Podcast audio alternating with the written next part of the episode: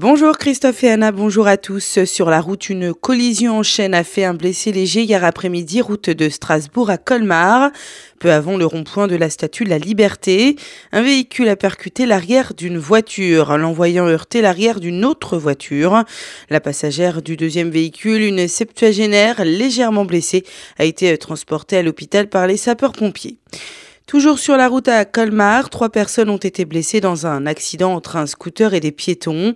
Le cyclomotoriste et les deux piétons, un homme âgé de 46 ans et deux femmes âgées de 27 et 57 ans, ont été transportés à l'hôpital par les sapeurs-pompiers.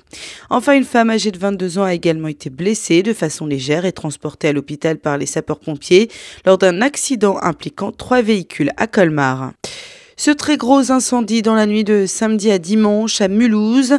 Les flammes se sont déclarées au dernier étage des 19, 21 et 23 de la rue de Toulouse.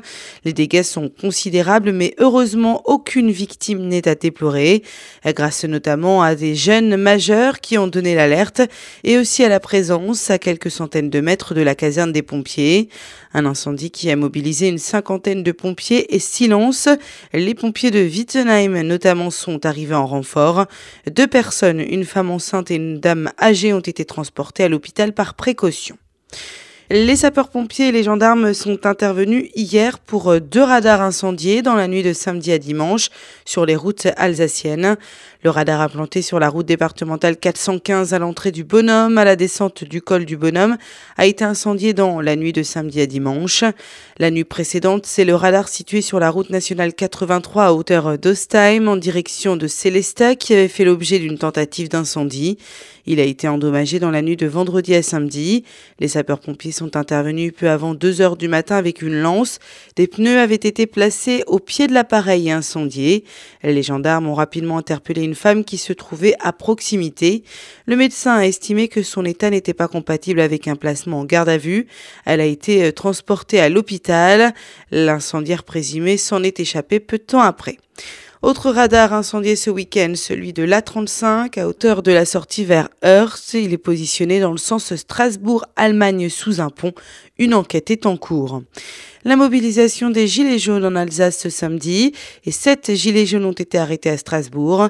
Âgés de 19 à 43 ans, ils ont été placés en garde à vue samedi pour délit d'entrave à la circulation en marge d'une opération de blocage des Gilets jaunes au début du pont de l'Europe qui enjambe le Rhin à Strasbourg.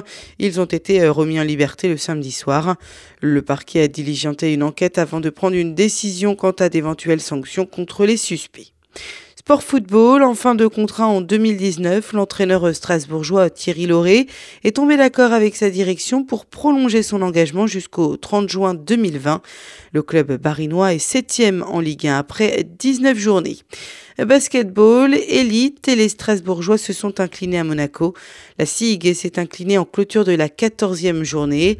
Invaincu en décembre, avant cette affiche dominicale, les Strasbourgeois ont perdu 83 à 79 et vont devoir se remobiliser rapidement puisqu'ils accueillent Chalon-Reims dès mercredi pour le dernier rendez-vous de l'année civile.